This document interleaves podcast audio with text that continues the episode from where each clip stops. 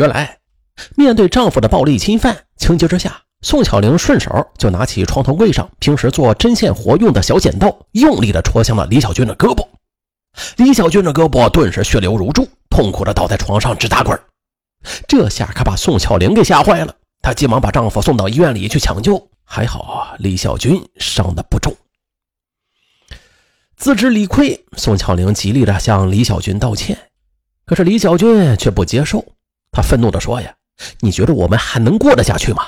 在你面前，我根本就没有男人的尊严，和你过日子没有任何意义。我宁可一个人，也不愿意和你再过下去了。”见自己服软的态度没有得到回应，宋巧玲也拉下了脸来。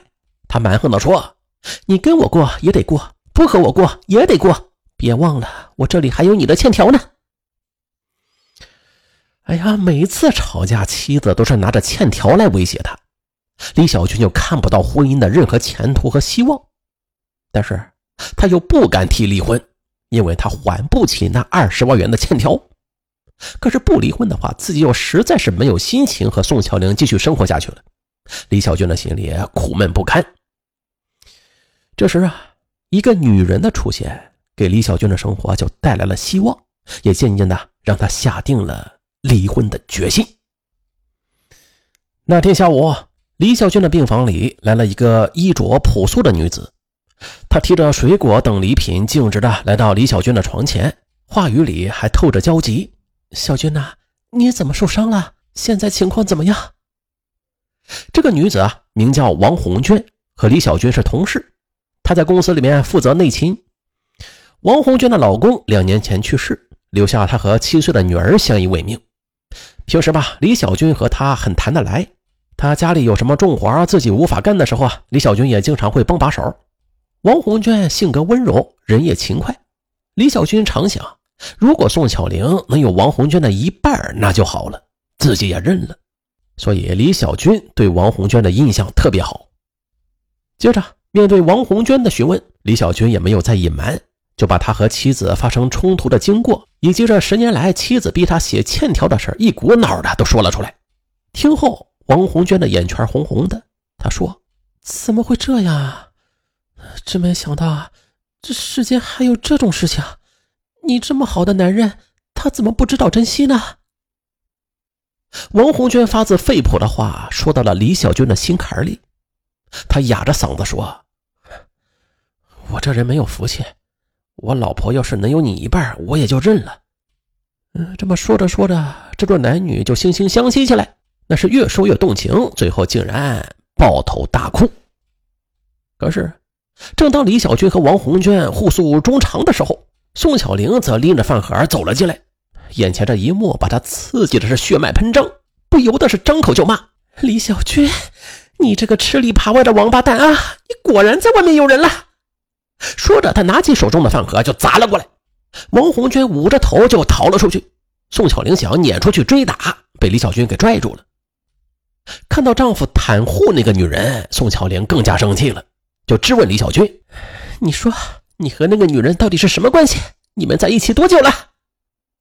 李小军则白了他一眼：“我们可没有你想的那么龌龊，我们只是相互的同情而已。再说了，我已经打定主意跟你离婚了。”宋巧玲听罢，又是愤怒地说：“行，你想跟我离婚也可以，不过你先要还我二十万元钱再说。还有。”你背着老婆在外面搞女人是过错方，想离婚你只有净身出户。可没想到这回李小军却不屑地说：“呀，行，既然你眼里只有钱，那咱们就更没有过下去的必要了。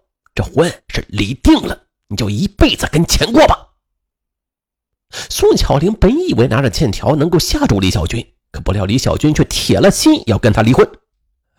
想到夫妻一路走来的日子，她觉得李小军还是有很多男人没有的优点的，自己不想就这么把老公让给别人。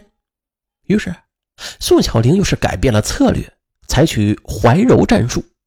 于是，她向李小军就做了诚恳的检讨，并且对他照料的那是无微不至。然而，让宋巧玲绝望的是啊，尽管她用尽千般柔情，李小军就是不领情，对她仍然是冷冰冰的。尤其是李小军伤愈上班之后，连家都不回了。宋巧玲总觉得丈夫和那个女人在一起，她跟踪了他几次，可是却没有抓到什么把柄。不过，凭着女人的直觉，她能感觉到丈夫和那个女人的关系肯定不一般。宋小玲啊，也想明白了，她知道她和李小军的婚姻已经是难以挽回。不过，在绝望之下，她又暗自庆幸，也多亏自己早有准备，让李小军啊给打了二十万元的欠条。她就想啊，既然他想离婚，行，我不但要让他净身出户，还要让他背负着二十万元的巨债，这。也算是对他负心的惩罚。二零一四年十二月下旬，宋巧玲向北京市房山区人民法院提起离婚诉讼。诉讼中，他以李小军出轨系过错方为由，请求法院判令李小军净身出户，并且偿还婚内所欠下的二十万元的欠款。二零一五年一月二十八日，北京市房山区人民法院开庭审理此案。对于宋巧玲提出被告系婚姻中过错方的说法，由于她未能出具有力的证据，她的这一请求啊未获得法院认可。于是啊，在当天庭审的焦点就集中在了宋巧玲所出具的欠条是否具有法律效力这一方面。而在法庭辩论阶段，李小军的代理律师也是阐明了本方的观点。在这个案件中啊，有充分的证据证明，包括宋巧玲本人也承认。这些欠条啊，都是双方过夫妻生活的时候，被告应原告的要求写下的。这些欠条并不能说明他们之间有欠款事实的存在，也不是他们之间真正的财产约定，而是一种本质上的性交易。在本案中啊，原告把原本正常的夫妻生活演变成了一种性交易的行为。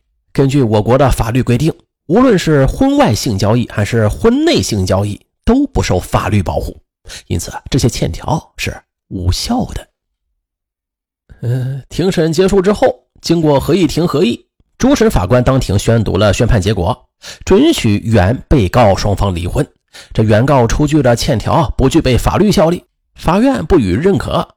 有关夫妻共同财产的分配以及女儿的抚养，由原被告双方协商解决。协商不成，由法院裁定。那如愿的与宋巧玲离婚，又未背上巨额的债务，李小军如释重负。而一向自以为精明的宋巧玲机关算尽，到头来却失去了丈夫和家庭。确实啊，当她连美好的夫妻生活也换成金钱来计算和索取的时候，那么某些珍贵的东西啊，离她远去也就是时间问题了。而事实也是证明了这一点。好了，本期节目就到这里，我是尚文，咱下期再见。